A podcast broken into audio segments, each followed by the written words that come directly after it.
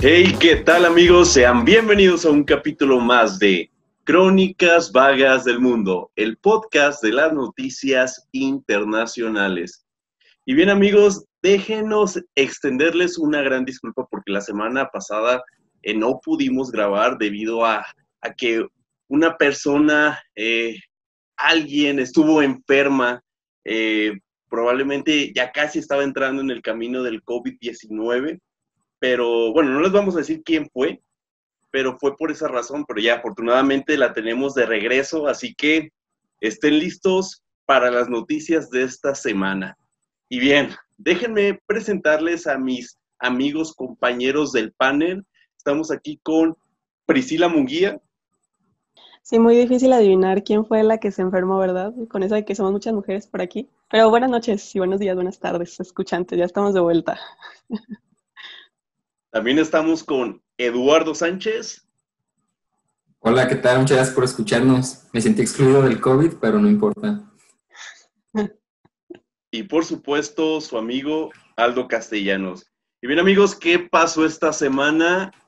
¿Qué pasó en el mundo? Vámonos al índice de las noticias. Continúa el drama de las Coreas. India y China se enfrentan y el saldo es de 20 muertos. Marchas y cacerolazos en Argentina. México sí salió en listas del Consejo de Seguridad. Y bien amigos, ya que estamos listos, vámonos directo a la información.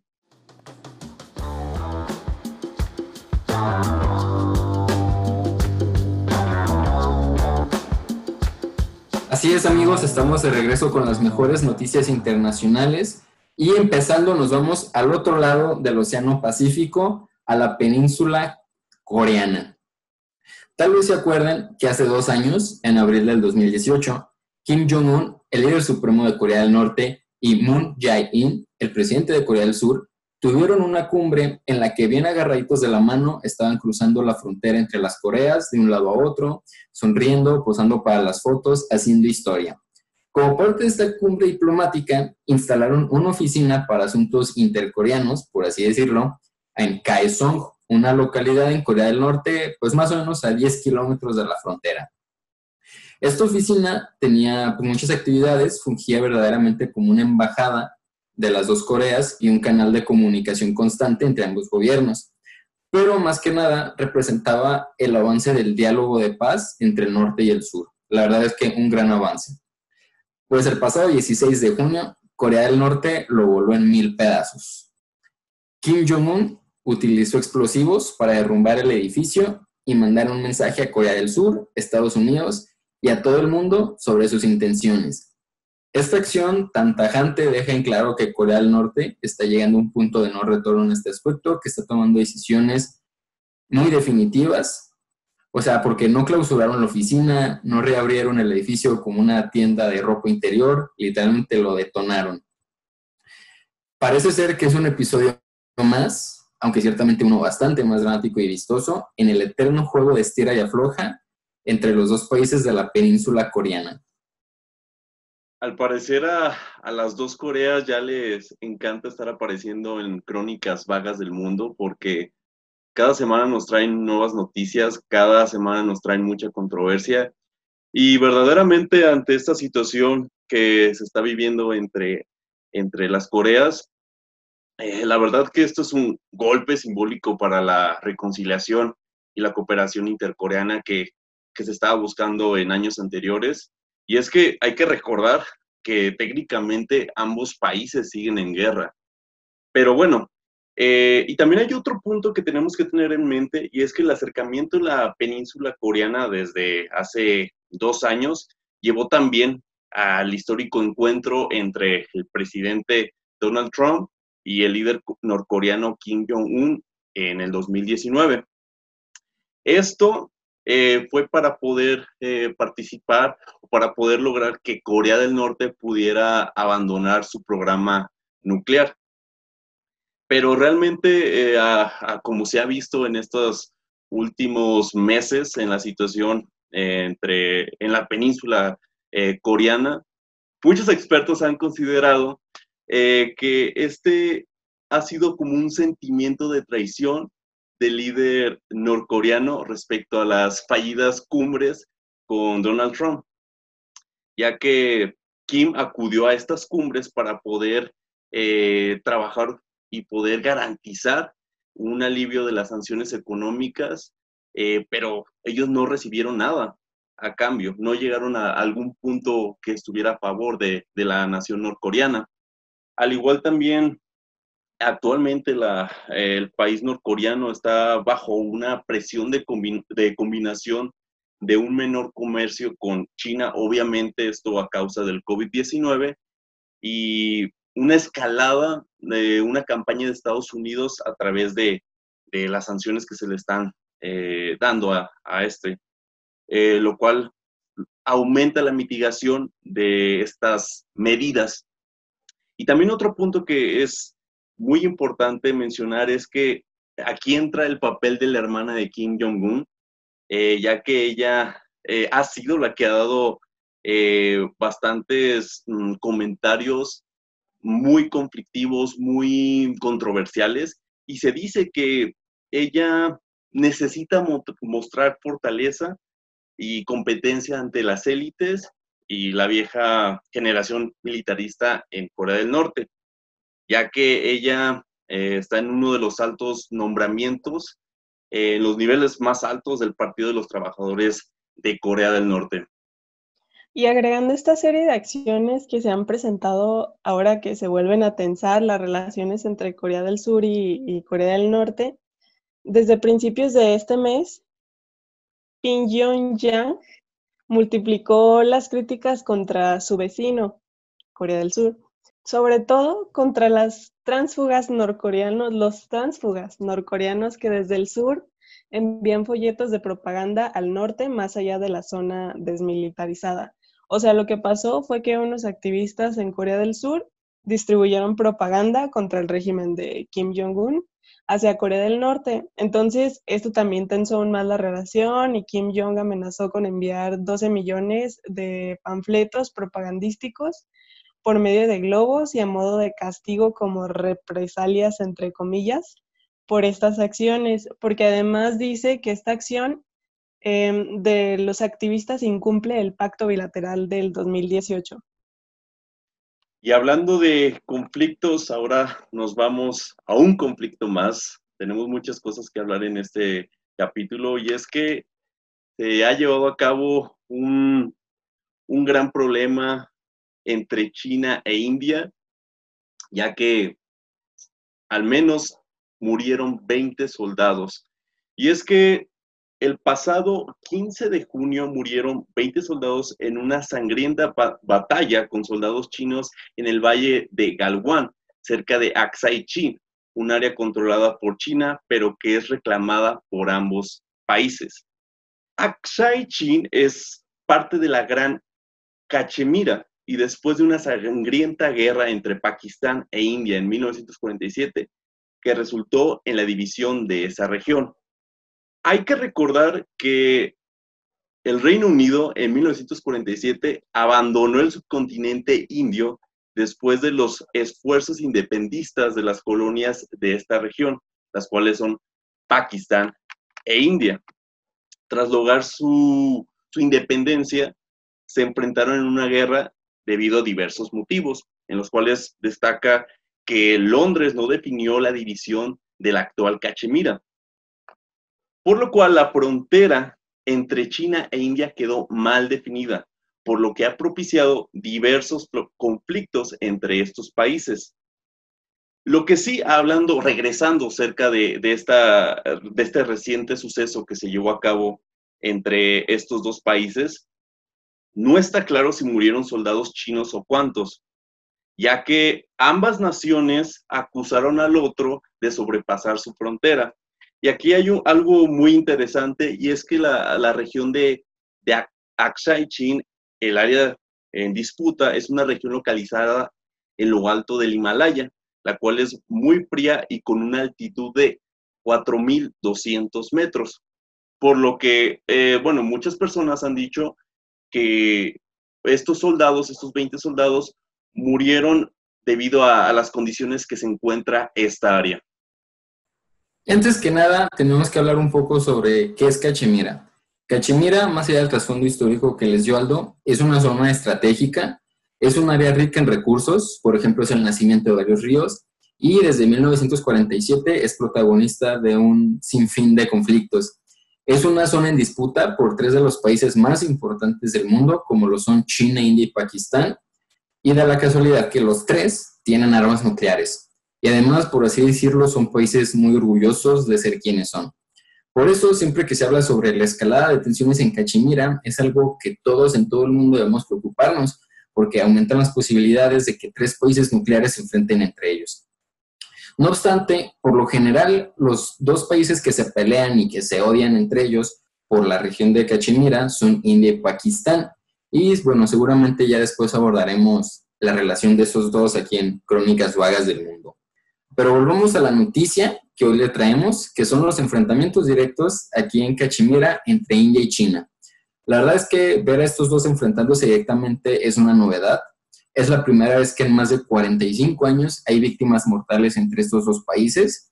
Las fuentes oficiales dicen que, que fue porque el otro bando cruzó la frontera ya sabrás tú a quién creerle de a quién de los dos fue el que verdaderamente cruzó, porque el problema es que las fronteras pues están muy mal dibujadas, son señas montañosas, y con que un militar cruce un centímetro ya es razón de sobra para que se empiecen a insultar y atacar. Y como les comentaba Aldo, es una zona que se disputan los dos. Actualmente India dice que China ocupa casi 40 mil kilómetros de 40 mil kilómetros cuadrados de territorio indio, casi nada, y la información oficial respecto al ataque ha sido muy difusa, pero lo que sí se dice es que no se disparó ninguna bala, que más bien se presume entonces que los muertos fueron a raíz de peleas a golpes y pedradas y además pues las condiciones climatológicas de una zona con tanta altitud. Y la verdad es que yo siento que esta situación de Cachemira es como la, la guinda del pastel, porque India y China tienen muchos problemas entre ellos. India es el principal contrapeso del poderío chino en Asia y muchas veces a India le gusta actuar como si no fuera el segundón asiático, aunque la verdad es que sí lo es, no le, no le vayan a decir que yo dije eso. Entonces, esto parece ser un episodio más en esta lucha de egos, de ver quién se anima a hacer más, de, de quién tiene el ejército más poderoso. Yo la verdad no creo que vaya a escalar mucho a partir de estos 20 soldados muertos, porque un posible conflicto entre los dos ejércitos más grandes del mundo tendría repercusiones nucleares en la región más poblada del mundo y ahorita encima en épocas del COVID-19, yo la creo que ahí la van a dejar los dos gobiernos, pero pues como siempre queda ver qué, qué deciden hacer. Mucho drama, mucho drama por aquellos lugares del planeta. Así que mejor vámonos con noticias un poquito más amables. Vámonos a la cápsula de dosis del absurdo.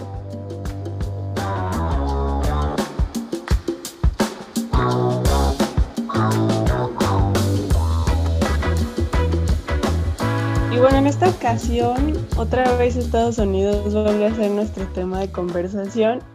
Y es que le hicieron una broma a Trump. Así es, al presidente de los United States of America. Ya ven que Trump ya quiso empezar con sus meetings y ya no se aguantó más y quiso empezar con su gira de meetings electorales por Estados Unidos. El primero sería en Tulsa, Oklahoma, y pues ya estaban preparando acá todo. Y les llegó la sorpresa de que casi un millón de personas habían solicitado entradas para ir al meeting. De hecho, esto lo tuiteó Trump. Y con esto pues hasta mandaron a poner una tarima afuera de donde sería el rally para que nadie se quedara sin escuchar. Pero cuando llegó la hora de iniciar el meeting, llegaron muchas menos personas de las que estaban esperando. De hecho, cuando tú ves las imágenes, eh, se ven los espacios vacíos y hasta tuvieron que quitar la tarima que habían puesto al aire libre. Y ya después, la gente del gobierno pues investigó qué estaba pasando, ¿no? Qué pex. Eh, porque había pasado eso. Entonces se dieron cuenta que había un video en TikTok que de hecho, eh, o sea, empezó un video, pero ya después varias personas como que hicieron un remake del video y se, se hizo tendencia a esto, se hizo viral, en donde invitaban a la gente a que solicitara tickets, o sea, que solicitara un chingo de tickets para entrar, para que al final no fuera nadie y así dejaran a Trump solo en su meeting. ¿Cómo ven con esta bromita? Qué lamentable para Donald Trump, a pesar de, no ser eh, alguien que, quiera mucho, a un, político que, realmente no, no, no, lo estime, pero me dio sentimiento, yo imagino él en aquel momento bien emocionado llegando a su meeting y pues no ve a nadie. Imagínense, es como tipo cuando al fin organizas tu fiesta de cumpleaños, empieza a invitar un chingo de gente y nadie se paró. Ahí nomás andas con tus papás pasándote la vergüenza. Pues hace cuenta que eso mismo le pasó a Donald Trump. O incluso también en estos tiempos de, cuarentena de COVID, cuando empieza a organizar este, una reunión en Zoom y ya andas bien emocionado enviando el link a todos tus amigos y pues ninguno de tus, eh, bueno, no, ya ni sé cómo llamarles, pero bueno, de tus preciados amigos eh, no se conectó. Imagino que es lo mismo. Entonces, mi recomendación para Donald Trump es que empiece a rifar, no sé, licuadoras, hornos para que ya empiece a ir la gente, ¿no? Así que espero y me esté escuchando en este momento. Ojo con eso. Que mejor traiga la banda limón acá como cierto político de nuestro país para jalar gente, pero bueno, la verdad es que yo estoy, yo estoy feliz con esa broma, ¿eh? Sí, se lo, se lo merecía. Yo no tengo piedad. Pero bueno, pues esta fue la cápsula de dosis del absurdo.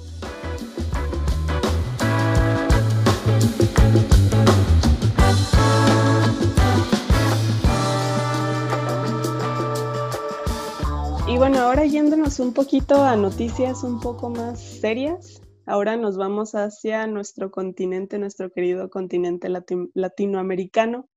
Y es que en Argentina resulta que el domingo, el 21 de junio, decenas de miles de personas, principalmente gente que se dedica al sector agropecuario, se repartieron en unas 70 ciudades de todo el país para reclamarle a Fernández, el presidente de Argentina, que abandone su intención de expropiar Vicentín, la cuarta empresa agroexportadora del país, reclamaban el derecho al respeto de la propiedad. Y bueno, esta empresa agroexportadora es clave para la economía de este país y uno de los principales productores agrícolas del planeta. Este, entonces, la posibilidad de que esta empresa desaparezca sería un problema social serio en Argentina. Y de verdad que es muy serio este problema que está eh, llevando a cabo en, Argentina. Y es que Vicentín es una empresa que debería ser exitosa. De hecho, eh, apenas en el 2015 era una empresa muy sólida en Argentina, obviamente. Eh, sin embargo, en el mes de diciembre del año pasado, antes de, la, de que Alberto Fernández tomara el poder, esta empresa dejó de pagar sus deudas. Imagínense, dejó de pagar sus deudas por lo cual entró en una situación de sobredeuda. Entonces ahora está claro por qué está pasando esta situación con esta empresa. Y la verdad es que esta decisión ha sido también muy polémica y ha sido muy criticada porque Fernández esta decisión la tomó sin tomar en cuenta las opiniones de su ministro de Agricultura, del, del gobernador de la provincia afectada, eh, de los líderes agrarios, entre otras personas que son fundamentales para tomar una decisión en este sector. Entonces es claro y se entiende por qué eh, la gente se ha, ha, puesto también a manifestarse en este caso. Y es que la verdad Argentina se encuentra en un problema sin salida, ya que trata de solucionar y de salvar su situación económica. Pero hablando sobre este, este caso de Vicentín, al mismo tiempo miles de personas perdieron su trabajo. Entonces, realmente encontrarle soluciones a, la Argentina, eh, de verdad que hoy será complicadísimo. Y bien amigos, ya siguiendo con otras noticias, para unos fue buena noticia, para otros no fue tan buena noticia, pero bueno, lo que pasa es que México sí salió en las listas del Consejo de Seguridad de la ONU. Así es. Con 187 votos a favor, México formará parte del Consejo de Seguridad de las Naciones Unidas por quinta vez en su historia, luego de que fuera elegido este miércoles en la sede de la ONU por su candidatura por el bloque de América Latina y el Caribe. El país va a ingresar al organismo como un miembro no permanente junto a India, Irlanda y Noruega en un periodo de, del 2021 al 2022. Y bien, probablemente muchas personas estarán preguntando, ah, ¿qué es el Consejo de Seguridad? Porque incluso hasta, hasta yo me lo pregunté. Y bien, para ya que quedar un poco claro con todo esto, el Consejo de Seguridad es el órgano de la ONU que se encarga de velar por mantener la paz y la seguridad eh, internacional de conformidad con los propósitos y principios de las Naciones Unidas. El Consejo de Seguridad de la ONU consta de 15 miembros, cinco permanentes, China, Estados Unidos, Francia, Reino Unido y Rusia. Eh, cabe destacar, probablemente algunos dirán, ok, ¿por qué estos son los permanentes? Bueno, estos países eh, fueron los ganadores de la Segunda Guerra Mundial y son actores fundamentales para la construcción de la ONU, el cual eh, también este, estos países eh, tienen un papel muy importante en la política internacional. Y por otro lado, como sabemos, son 15 miembros, los otros 10 permanentes, los restantes, bueno, mejor dicho, los 10 no permanentes, estos cada año la Asamblea General los elige elige a cinco miembros no permanentes del total de 10 por un periodo de dos años. Los miembros salientes no pueden ser reelegibles para el, periodo subsiguiente. Así es, esa es la quinta vez que México ocupa un asiento en el Consejo de Seguridad. Ya lo hizo en 1946, en 1980-81, 2001-2002 y 2009-2010. Y me gustaría brevemente discutir la verdadera relevancia que tiene el que México sea miembro del Consejo de Seguridad. El Consejo de Seguridad es la única oficina de la ONU que emite resoluciones vinculantes. ¿Y esto qué significa? Que todas las decisiones que se toman ahí son de carácter obligatorio para los países miembros de la ONU. Por ejemplo, de esta oficina salieron las sanciones a Corea del Norte cuando estaba probando sus misiles nucleares y también aquí se decretó en 1991 que la guerra contra Irak estaba bien fundamentada, por lo cual esta guerra se considera como legal. Así, pues pueden ver la importancia que tiene esta oficina en todo el mundo. México tiene una gran oportunidad de influir en el diseño de un orden internacional necesario ahora que, que estamos en épocas de pandemia. Y pues también llama la atención y es aplaudible la verdad que hayamos tenido 187 votos a favor porque es una mayoría aplastante, solo hubo cinco abstenciones y ningún voto en contra. Pero también hay elementos que vale la pena advertir. Para que el Consejo de Seguridad tome una decisión se necesitan nueve votos de 15 y el truco está en que esos nueve votos deben incluir los, de, los votos de los cinco miembros permanentes, que ya les mencionaba Aldo. Si Estados Unidos, China, Francia, Reino Unido o Rusia no están de acuerdo con una decisión, la pueden vetar y entonces la resolución no se produce. Así, un asiento como miembro no permanente, que si bien puede ser aprovechado por México, también puede llegar a tener nulo impacto. Si los cinco miembros permanentes más otros cuatro se ponen de acuerdo, en realidad no importa qué es lo que diga México. Además, si nos ponemos todavía poquito más críticos, que es lo que nos gusta hacer aquí, es que los estados latinoamericanos tienen por decreto dos asientos asegurados en todos los periodos y México era el único candidato de esta región, entonces pues era casi lógico que fuéramos electos. Ahora, pues la verdad es que solo queda esperar que el gobierno de la cuarta T sea coherente con sus propuestas, que el gobierno de AMLO, que tantas veces se ha pronunciado en contra de las cumbres, de las visitas de Estado, esté a la altura de, del órgano internacional más importante que existe, porque eso es lo que es, y que nuestros niveles de cooperación y diálogo no tenga, tengan poco que ver con las tonterías que hizo Rocío Nale en la reunión de la, de la OPEP en meses anteriores. Y así es, ahora toca al doctor Juan Ramón de la Fuente representar al régimen de la Cuarta Transformación en el Consejo de Seguridad y redefinir, eh, esperemos, que con independencia y criterio el alcance global que puede tener México.